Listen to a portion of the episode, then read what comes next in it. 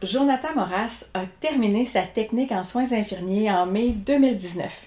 Il a donc commencé sa profession très peu de temps avant le début de la pandémie à l'hiver 2020. Il vient nous faire voir autrement cette situation avec le regard d'un infirmier, mais aussi d'un croyant.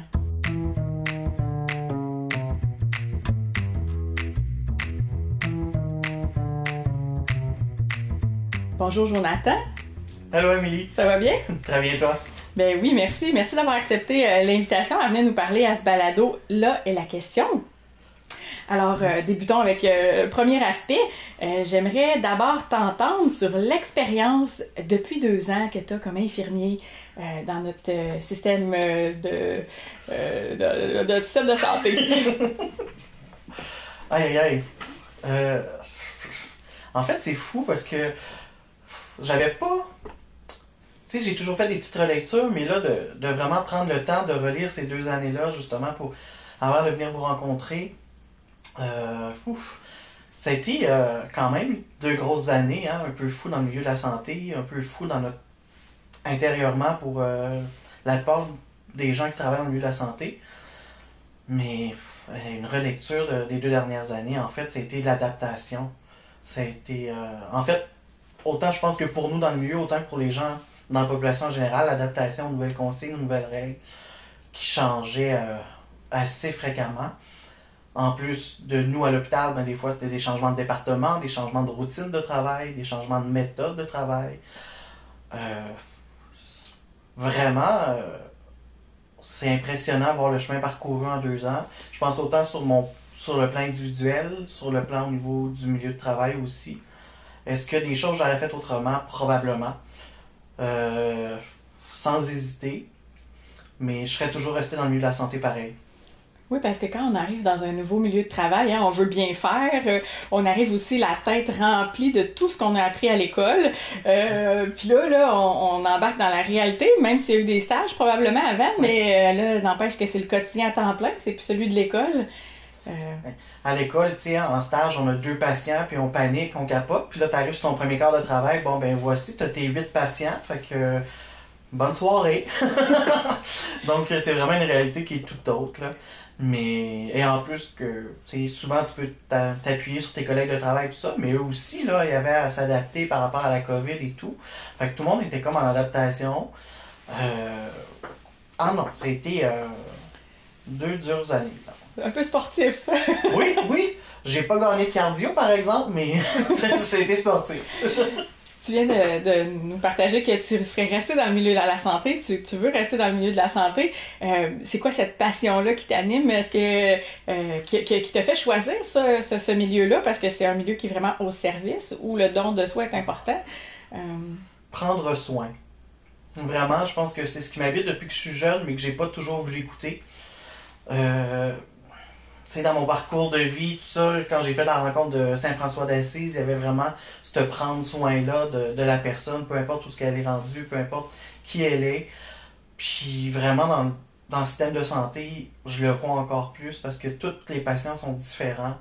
Euh, ils arrivent avec un, souvent avec des bagages, euh, certains plus faciles, d'autres plus difficiles, avec lesquels tu as à conjuguer aussi. Donc, euh, vraiment s'adapter à chaque humain euh, avec la différence qu'il y a, qui n'est pas toujours évidente, autant individuellement que collectivement. Euh, des fois, tu arrives, tu entends des choses, puis après, ben, tu vas voir le patient, mais il faut essayer d'éliminer ce que tu as entendu des autres parce que ça sera peut-être pas la même personne que tu vas rencontrer. Là. Mm-hmm. Parce que ton approche va être différente, puis ton amour du prochain va être différent aussi. Donc, euh, c'est vraiment teinté de son approche. Euh, ouais. Oui, puis quand on est malade, souvent, on n'est peut-être pas toujours à notre meilleur. Hein? Euh, il doit y avoir des petits défis de relations interpersonnelles qui, qui, qui, sont peut-être plus lourds des fois. Hein? Ah oui, des fois, hein, quand on, on, abuse de certaines substances ou quoi que ce soit, des fois, le, le caractère peut être différent. Des gens qui ont des sevrages d'alcool ou quoi que ce soit. Donc, euh, oui, il y a vraiment à s'adapter et aussi à comprendre les réalités dans lesquelles les gens euh, arrivent à l'hôpital. La pandémie a amené son lot de problèmes du côté de la santé mentale également. Donc, c'est sûr qu'il faut tout apprendre à conjuguer. Mais l'être humain, à la base, est beau. Là. Donc, ça, il faut s'en rappeler. D'où te vient ce regard-là sur l'humain? Euh, tu nous parlais de Saint-François d'Assise. Est-ce que tu as des modèles qui, qui, t'inspirent au quotidien puis que tu te dis, euh, euh, voilà, je sais pas, c'est peut-être Saint-François puisque tu l'as nommé, là, mais... c'est sûr que Saint-François en est pour une très grande partie. quand j'ai fait sa découverte, là, ça vraiment une relation qui s'est développée avec François et avec Claire, là, les deux, deux beaux modèles à suivre. Là. Et dans mon quotidien, c'est vraiment eux. Là, dans mon, dans ma, ma petite étui de travail, là, il y a une petite cachette en arrière. Uh-huh. j'ai l'icône de Saint-François cachée en arrière. Des fois, ça arrive que certains collègues ont le droit de la voir. Mais sinon, euh, je garde ça. Le petit plus de Jonathan, c'est ça. Oh oui. Ah. OK. Hey, euh, on parlait au début que tu as commencé ton, ton, ton travail pendant la, le temps de la COVID, de la pandémie. Euh, comment est-ce que ça s'est passé euh, pour toi de il paraît que tu as aussi attrapé la Covid. Alors là, c'est un peu comme si tu étais passé de, de, soignant à être soigné, j'imagine, ou je sais pas euh, comment quelle était la, gravité des symptômes, mais comment tu as vécu ça? ça t'a comme changé de côté, si on veut. Oui, en fait, ça a été de comprendre un peu ce que les, les gens vivaient aussi. Mm-hmm je trouve avec la COVID, ce qui est difficile, c'est que tu peux pas la comprendre tant que tu l'as pas vécu. Euh, donc, en l'ayant eu moi-même, il y, a certaines choses que je peux comprendre. J'ai pas eu la, plus sévère. J'ai quand même eu les symptômes. Je suis resté alité pendant un 5, jours, euh, 5, à, 5 à 7 jours à la maison. Donc, euh, même mon divan a encore les marques de ma présence sur une longue période. Mais vraiment, juste avant de partir, en fait, j'ai aidé, j'avais des patients en soins palliatifs, tout ça. Donc, j'avais passé beaucoup de temps à la chambre. Et on avait euh, juste un petit masque de procédure, donc euh, il y a peut-être des, une chance que ça soit produit à cause de cela. Mais euh, vraiment, mais tu sais, j'ai fait au bout ce que je pouvais faire juste avant de tomber malade. Donc en tombant malade, je me suis dit, advienne que pourra. c'est sûr que je vivais d'anxiété parce que je voyais comment les gens le vivaient à l'hôpital, puis comment les, les conséquences pouvaient être graves, puis jusqu'où ça pouvait aller je m'appuyais sur mon âge pour me dire que moi, ça allait être moins pire, heureusement. Mais euh, j'avoue que parfois, je me demande si j'ai pas encore des, des, petites séquelles sur le plan euh, de la respiration, tout ça. Mais selon les études, puis les médecins, tout ça, tout serait bon. Ben, tant mieux, c'est bien, tu t'en es bien remis, c'est l'important. Euh, on voit un peu partout euh, dans les médias des témoignages euh, que c'est pas toujours facile d'œuvrer dans le milieu de la santé. bon, des fois il manque du personnel, justement, il y a des gens qui sont malades, il y a de l'épuisement physique, mais il y a aussi de l'épuisement des fois mental, tu sais, psychologique plutôt. Euh, et puis j'ai aucun doute que c'est plus difficile encore en, temps de pandémie.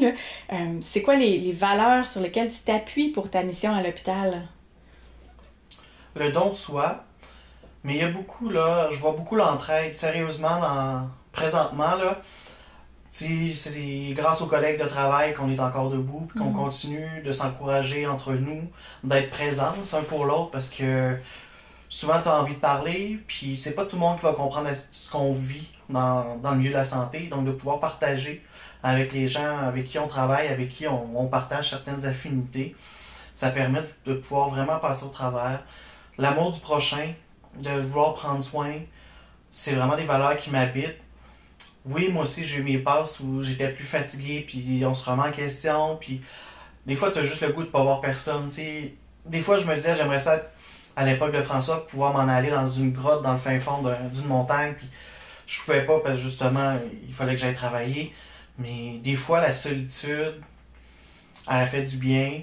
Des fois, c'était la pire des choses qui pouvaient arriver, que je me remette en retrait à la maison. Il y a vraiment un équilibre qu'il faut essayer de trouver à travers tout ça. Et je pense que le repos en fait partie pour les membres pour les gens qui travaillent en santé présentement. Il y a une fatigue qui s'accumule, puis on l'entend dans les médias, donc euh, ça fait aucun doute. Mais on reste là parce qu'on sait qu'il y a des gens qui, ont besoin. Puis comme je me dis toujours, si ma mère tombe malade demain, qui va s'en occuper? Mm-hmm.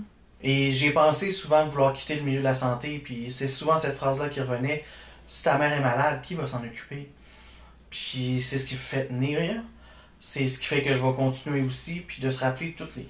Oui, ça n'a pas toujours été évident, les, les, les, gens qui sont décédés, tout ça, mais il faut se rappeler des beaux témoignages qu'on a eu aussi des personnes avant de mourir. Là. On a eu quand même des beaux moments.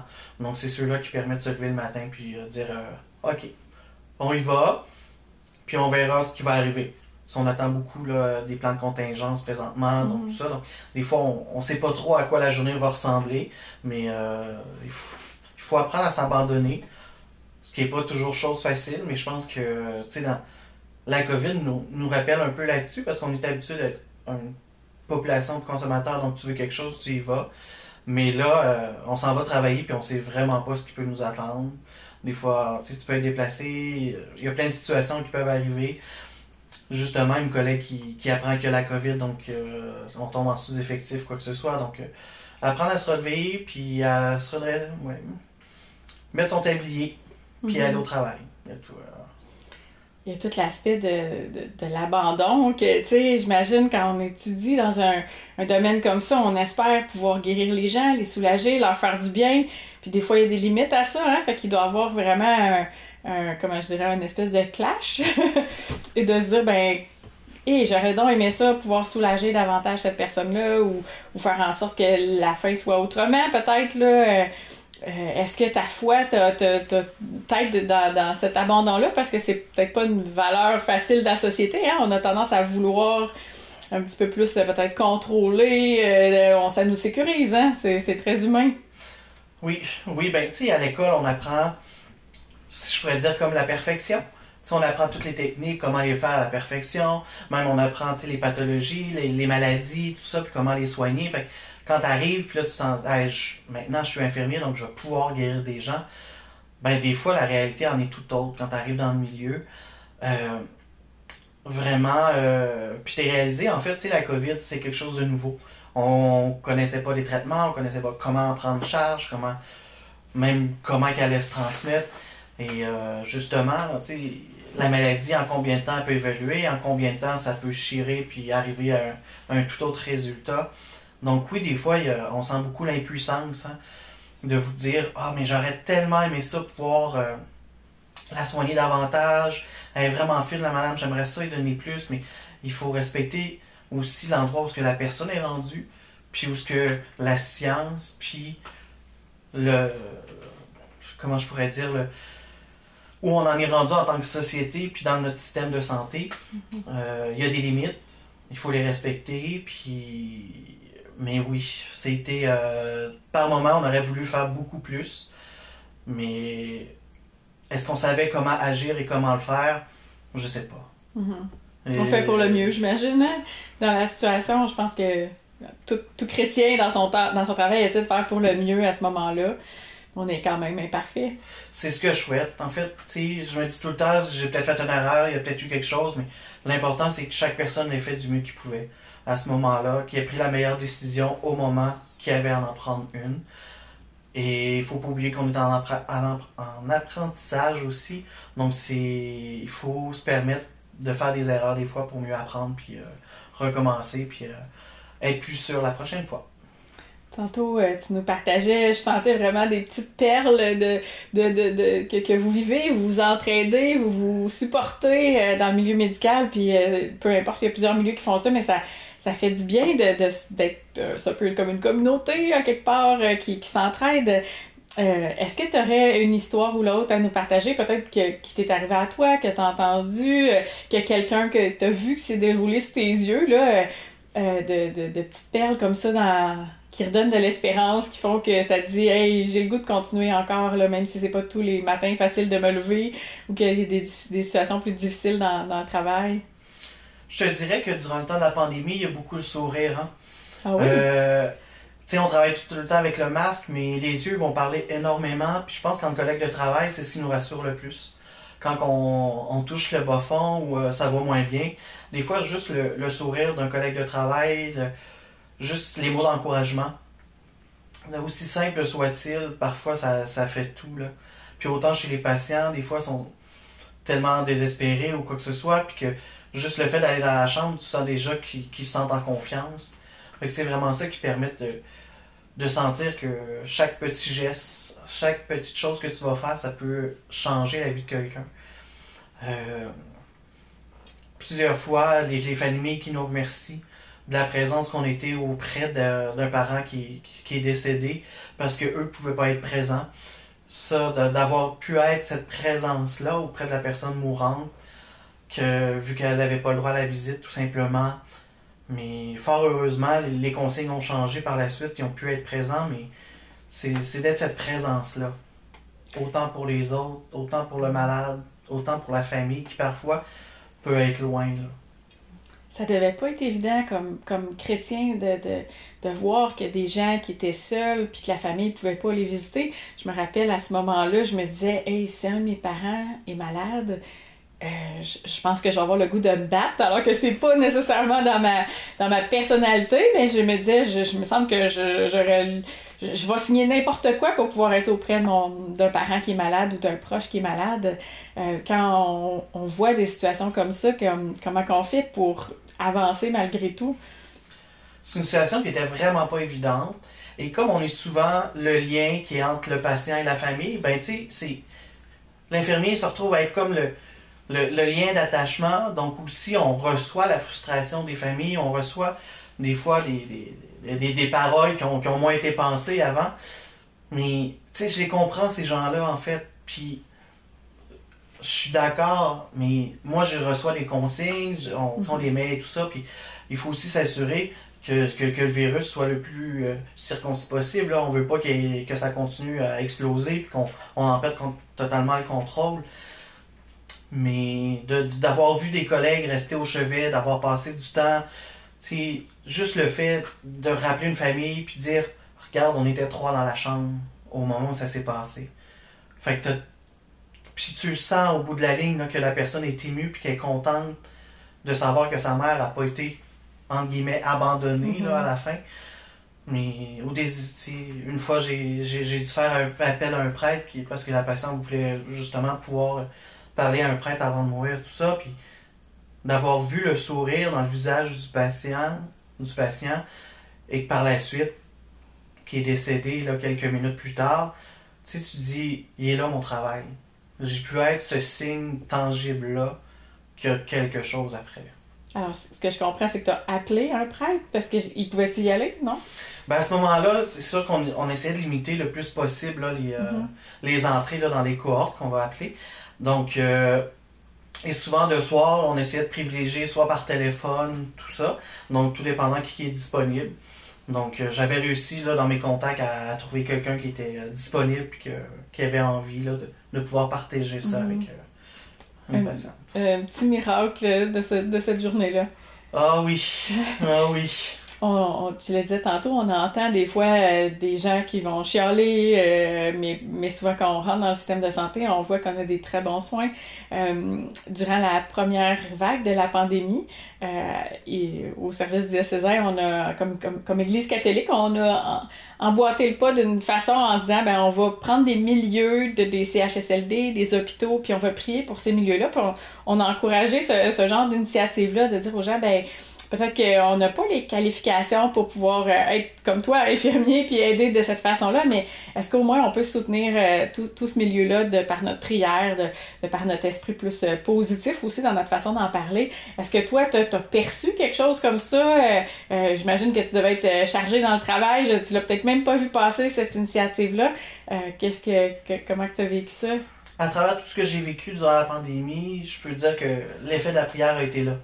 Euh, personnellement, je suis pas sûr que je serais encore là aujourd'hui si euh, pas avoir eu le soutien de la prière de, nombreuses personnes autour, puis juste parfois qui, qui me l'ont écrit ou quoi que ce soit.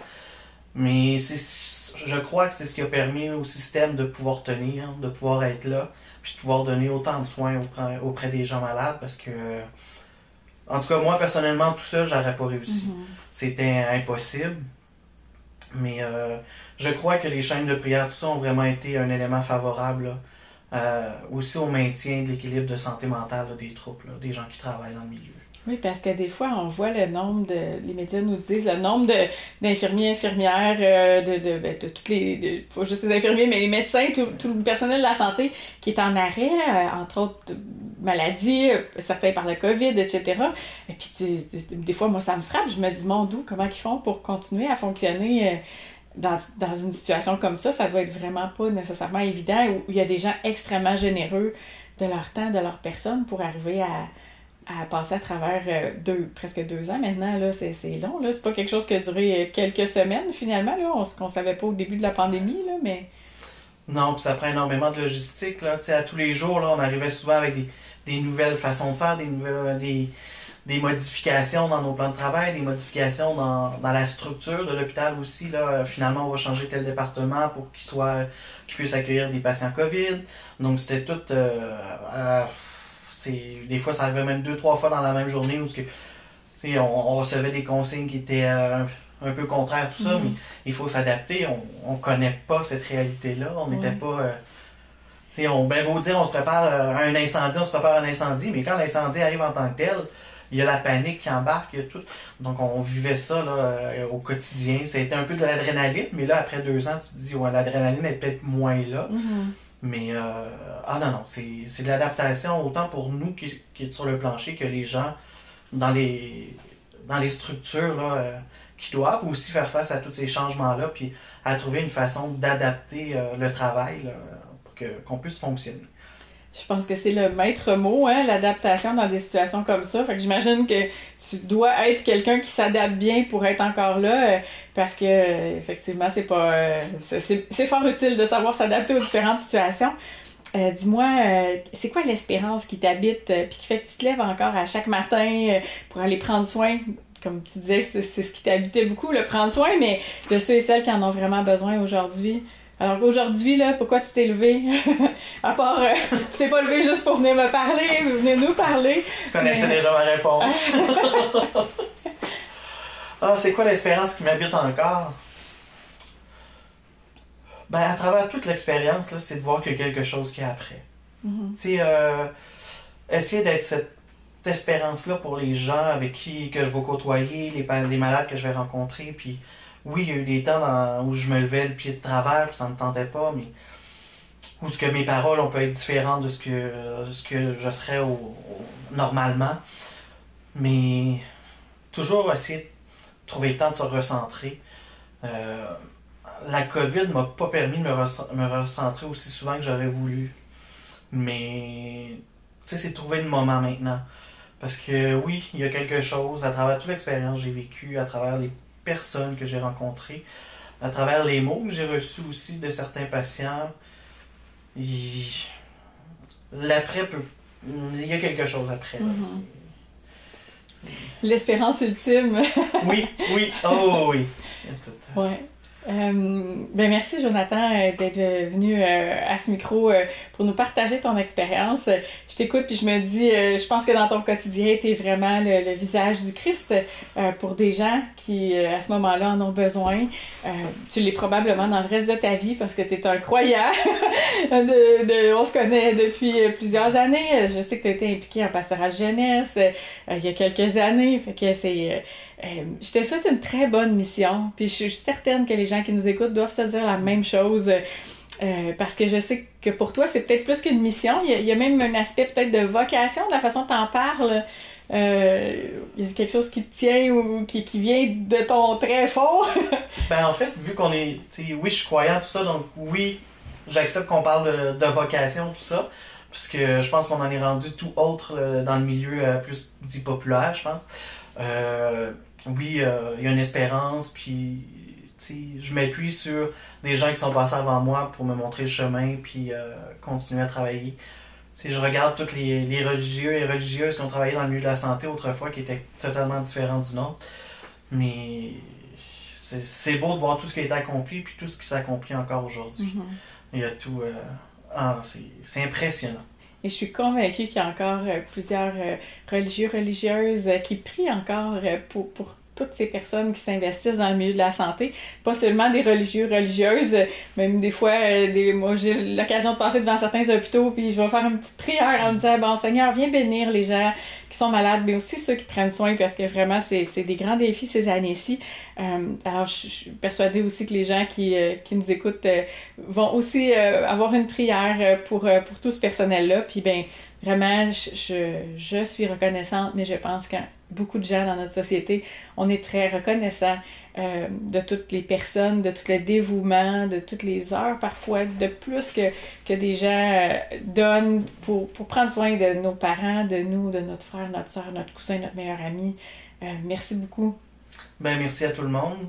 Puis on va continuer l'émission tant aussi longtemps qu'on aura besoin de nous là-bas, mais oh non, c'est on va continuer, on va peut-être tomber, mais il faut continuer à se relever, puis à poursuivre justement, parce que notre système de santé en a besoin, puis la population en a besoin aussi.